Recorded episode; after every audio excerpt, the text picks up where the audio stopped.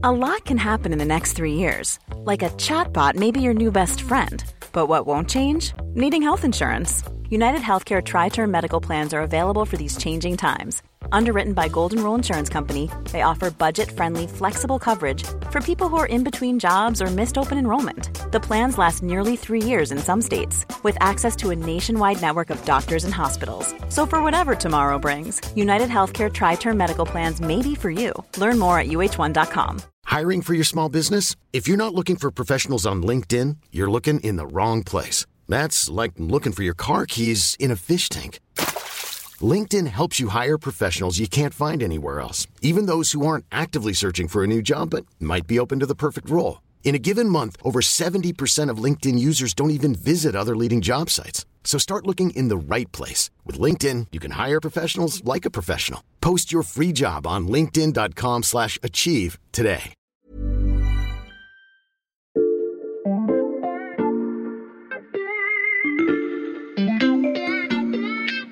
Salut, c'est Margot Lanuzel. Nous sommes le mardi 8 novembre 2022. Bienvenue dans La Loupe, le podcast quotidien de l'Express. Allez, venez, on va écouter l'info de plus près. Au début de l'épisode d'hier, je vous ai parlé de ces sujets qui sont chers à l'Express et à la loupe. C'est le cas de la tech, de la crise climatique ou des équilibres géopolitiques, mais pas seulement. Si vous nous écoutez régulièrement, vous savez que l'on parle aussi beaucoup de science et de rationalité. Qu'il s'agisse de vous raconter de nouvelles découvertes, d'imaginer celles qui pourraient arriver demain, ou de déconstruire certaines fake news et théories complotistes. Je vous dis ça parce que cet été, vous avez peut-être lu dans l'Express une enquête qui rentrait parfaitement dans cette thématique, une enquête consacrée au développement personnel à la sauce Idriss Aberkan, un autoproclamé hyper docteur en neurosciences, très influent et aussi très controversé. Nous aussi, on l'a lu, et si on n'en a pas fait immédiatement un podcast, c'est parce qu'on avait une information que vous n'aviez pas. Nos journalistes Victor Garcia et Alix L'Hospital n'en avaient pas fini d'enquêter sur cet homme et ses controverses. Depuis des mois, ils retracent le cheminement de celui qui jure avoir résolu la plus épineuse des conjectures mathématiques. Ils ont soumis ses travaux à des experts, interrogé ses anciens camarades de promotion et même découvert que l'un de ses doctorats était suspecté de plagiat. Et si ce podcast est arrivé jusqu'à vos oreilles, c'est que leur enquête est finie et elle est tellement riche qu'on a décidé d'y consacrer trois épisodes de La Loupe. Aujourd'hui, demain et après-demain, on vous raconte l'itinéraire d'Idriss Aberkan, ancienne coqueluche des médias français, devenue relais de la complosphère. Épisode 1, le maître de la poudre aux yeux. Je vous ai déjà présenté à nos auditeurs, mais je précise que vous êtes journaliste respectivement au service Sciences et Idées. Salut Victor et Alix. Salut. Salut. On va dérouler ensemble le parcours d'Idriss Aberkan, mais d'abord un petit mot sur votre enquête pour que nos auditeurs se rendent bien compte. Vous avez interrogé combien de personnes à peu près? On a parlé à une trentaine de personnes environ, et donc il y a eu des anciens camarades de classe, des anciens professeurs, on a eu aussi des chercheurs, des scientifiques, donc des neuroscientifiques, des mathématiciens, etc. Et ça nous a pris plusieurs semaines, à peu près deux mois en tout. Donc ça méritait bien trois épisodes. Dans ce premier volet, on va surtout se consacrer au diplôme d'Idriss Aberkan, donc on va commencer par parler de ses études. Et qui dit études dit photo de classe. Oui, on a eu accès à une photo de classe qui date de 2005 quand il était euh, au magistère de l'ENS. Et donc déjà à ce moment-là, c'est assez frappant sur l'image, c'est-à-dire qu'on a les plus grands qui sont assis en tailleur euh, au premier rang, les autres qui se serrent derrière, euh, enfin comme pour une photo de classe classique. Mais au milieu, il y a une personne vraiment qui ressort et c'est pas c'est pas parce qu'on travaillait sur lui, c'est parce que vraiment il détonne. Il a un costume beige avec des épaules très larges, il tient très droit et vraiment il a pas du tout la même attitude que ses camarades. Et donc voilà, on a l'impression qu'il sort vraiment d'une autre époque. Quoi. Tu nous as dit l'ENS, Alix, donc Idriss Aberkan est diplômé de la prestigieuse École normale supérieure En 2005, Aberkan, donc il a 19 ans. Il a un doc de biologie mention très bien de l'Université Paris-Sud d'Orsay. Et euh, il vient d'être admis sur dossier au magistère de l'École normale supérieure en section biologie. Donc quand on est magistérien, on peut pas se prévaloir du titre de normalien, mais les étudiants ont accès exactement au même cours. C'est juste que voilà, ce sont pas des normaliens. Donc vous avez pu interroger, euh, Victor l'a dit, d'autres anciens élèves de cette promotion. Euh, quel genre de camarade était Idriss Aberkan? Quand il arrive à l'ENS, il se tient beaucoup euh, à l'écart de la vie étudiante. Et il y a deux images qui ressortent. Certains disent que voilà, très vite, il se fait remarquer parce qu'il a un côté un peu crâneur. En tout cas, c'est ce que certains pensent. Puis de l'autre, on a aussi d'autres étudiants qui se disent que c'est peut-être un de ces étudiants qui n'a pas forcément les codes, qui est peut-être un peu timide. Mais à côté de ça, quand il veut bien engager la conversation avec euh, certains camarades, euh, il y en a plusieurs qui le trouvent assez sympathique.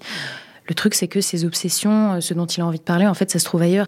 Quand il discute, en tout cas, euh, il fait part de, surtout de, de rêves de collaboration avec des professeurs euh, de renommée internationale, ce genre de choses. Je sais que vous avez aussi échangé avec certains de ses professeurs de l'époque. Quels souvenirs il leur a laissé alors au début, euh, quand ils le recrutent, il y a un peu d'appréhension, mais euh, ce que nous ont dit les professeurs euh, à cette époque, c'est que de toute manière à l'ENS, ils recrutent toujours des profils assez atypiques. Mhm. Donc à la limite, c'est pas vraiment un problème, mais il y a quand même déjà un petit peu des doutes. Puis une fois qu'il est à l'ENS, il y a son ambition en fait qui étonne vraiment ses professeurs. Donc comme disait Alex, c'est vraiment quelqu'un de très ambitieux, faire des grandes collaborations avec des grands professeurs, etc. Puis aussi, il remarque, les professeurs remarquent une énergie, ils nous disent presque boulimique, désordonnée mais aussi peut-être prometteuse. Mhm. Il y a un jour, par exemple, ça c'est un professeur qui nous raconte qu'Idriss Aberkan fait éruption euh, dans son bureau pour lui parler d'un projet rocambolesque auquel il veut l'associer. Et euh, là, le professeur nous dit Je me suis dit que ce garçon un peu fou se donnerait les moyens d'obtenir ce qu'il voulait.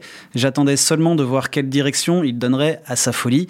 Et euh, en fait, il a plus entendu parler de ce projet-là, donc il ne sait pas ce que c'est devenu. Quoi. Est-ce que ça veut dire que le pari du jury qui a accepté Idriss Aberkan dans ce cursus ne s'est pas vraiment avéré payant alors effectivement, la fascination euh, du début, petit à petit, elle a été remplacée par euh, un peu de circonspection parce que en cours, euh, Idriss Aberkan, il intervenait très souvent.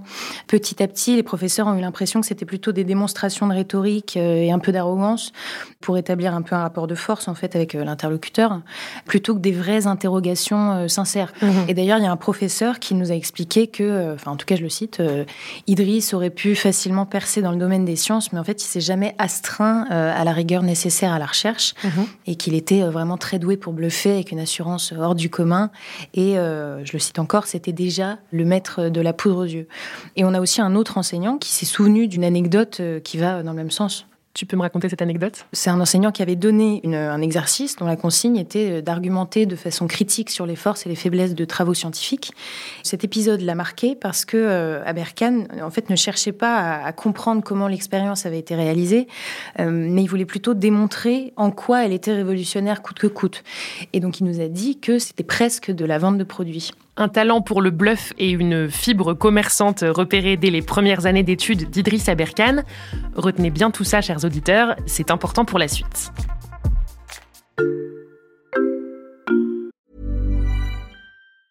I'm Sandra, and I'm just the professional your small business was looking for. But you didn't hire me because you didn't use LinkedIn jobs. LinkedIn has professionals you can't find anywhere else, including those who aren't actively looking for a new job but might be open to the perfect role, like me.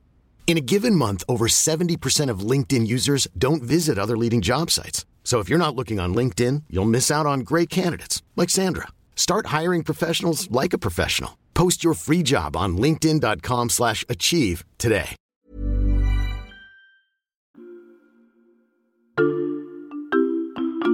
Je l'ai dit en introduction de ce podcast, Idriss Aberkan se présente comme hyper docteur. Euh, Victor, est-ce que c'est un terme qui existe dans le monde de la recherche? Alors non, c'est un terme qu'il invente euh, pour en fait euh, expliquer qu'il a beaucoup de doctorats, trois exactement. Mais ça, c'est une assertion qui fait sourire dans le monde de, de, la recherche.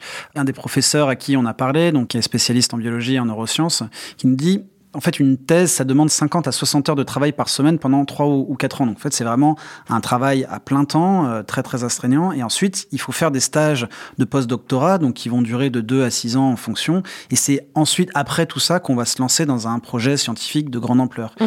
Ce chercheur-là, mais il n'y a pas que lui, hein, tous les chercheurs à qui on a parlé nous ont raconté la même chose.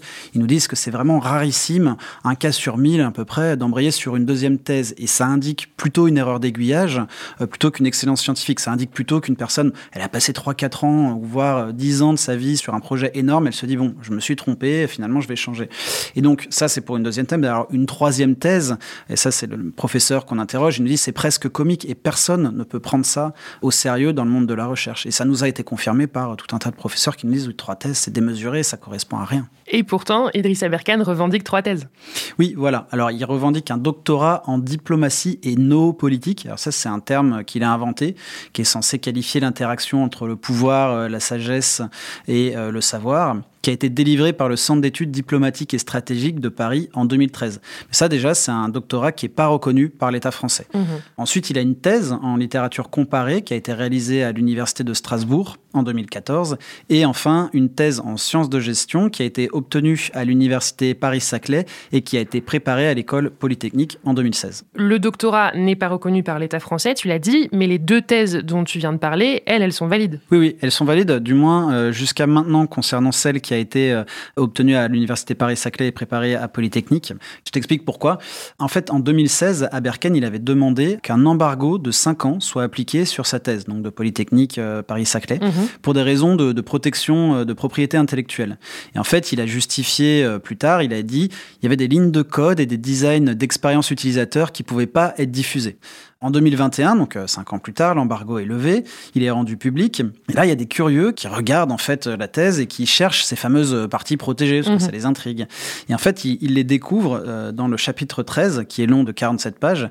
Et en fait, ils trouvent que toute cette partie-là, c'est un copier-coller quasi intégral d'une documentation qui s'appelle Chromium Embed Framework, donc euh, CEF 15, qui était diffusée gratuitement sur Internet en 2015 par son auteur, qui s'appelle Marshall Greenblatt. Alors lui, on l'a interrogé, on lui a parlé. On lui a demandé s'il connaissait Idriss Aberkan, s'il savait s'il avait collaboré avec lui, s'il avait participé à son travail. Il nous a répondu, mais je ne connais pas euh, Idriss Aberkan et je suis absolument pas au courant d'une quelconque collaboration à mon travail. Donc en fait, euh, on en arrive à ces soupçons-là que ces dizaines de pages-là, de ce chapitre 13, donc ces 47 pages, ont été euh, le fruit d'un copier-coller de cette documentation-là. 2021, ça veut dire que la découverte est récente, Victor. Est-ce qu'une enquête a été lancée pour vérifier s'il y avait bien eu plagiat? Alors oui, il y a eu pas mal d'échanges entre euh, l'université Paris-Saclay et l'école polytechnique. on a pu consulter ces échanges et on a pu consulter les signalements qui ont été envoyés et les preuves qui ont été fournies en fait à l'université, à l'école étaient suffisamment solide pour que hum, l'école polytechnique lance une rarissime procédure disciplinaire pour potentiel plagiat. Et en fait, euh, cette procédure-là, elle peut conduire à l'annulation de la thèse et donc à l'annulation euh, du doctorat. Euh, cette enquête-là, elle a été confiée au comité d'éthique de l'école polytechnique. On a parlé avec le président de ce comité d'éthique-là. Il nous explique que la situation juridique est assez complexe parce que le dossier est en principe du ressort de Paris-Saclay, parce qu'en fait, il a obtenu cette thèse-là, ce doctorat-là, auprès de l'université Paris-Saclay, mais il l'a préparé avec un professeur de l'IX, euh, donc de Polytechnique, et à Polytechnique. Donc en fait, il fallait un petit peu voir tous les problèmes juridiques de qui doit s'occuper de quoi, etc. Mhm. Finalement, ça échoue à Polytechnique. Donc là, ils sont en train de finaliser le dossier et si le plagiat est avéré, ils pourront décider d'une sanction. Une sanction, tu nous l'as dit, qui pourrait aller jusqu'à l'annulation de sa thèse. Oui, alors le président du comité d'éthique nous a dit que toutes les sanctions sont sur la table. Ça peut aller de la demande d'amendement de la thèse à l'annulation pure et simple de la thèse et donc du doctorat. Comme je disais, il y a des échanges entre l'université et l'école et euh, le verdict final devrait être rendu d'ici quelques mois, euh, selon le président du comité d'éthique. Il y aurait donc une potentielle ligne en moins sur le CV de l'hyperdocteur Aberkan, un CV qui vous dit peut-être déjà quelque chose, chers auditeurs, et pour cause, il a été déroulé sur de nombreux plateaux de télévision.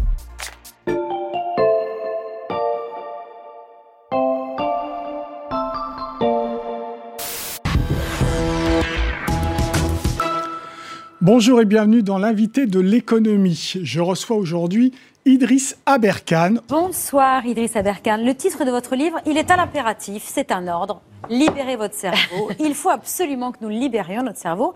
Alors moi je dis ok docteur, euh, vous allez nous expliquer comment, mais pardon de vous dire que rien que votre CV m'a donné mal à la tête. J'ai grillé des neurones rien qu'en le disant. Vous êtes enseignant, chercheur à l'école polytechnique, docteur en neurosciences et vous avez écrit ce livre Libérez votre cerveau et j'en conclus donc que vous êtes très intelligent. Tous les extraits que l'on vient d'entendre datent de 2016, Alix et Victor. C'est l'année de la sortie du best-seller d'Idriss Aberkan, Libérez votre cerveau.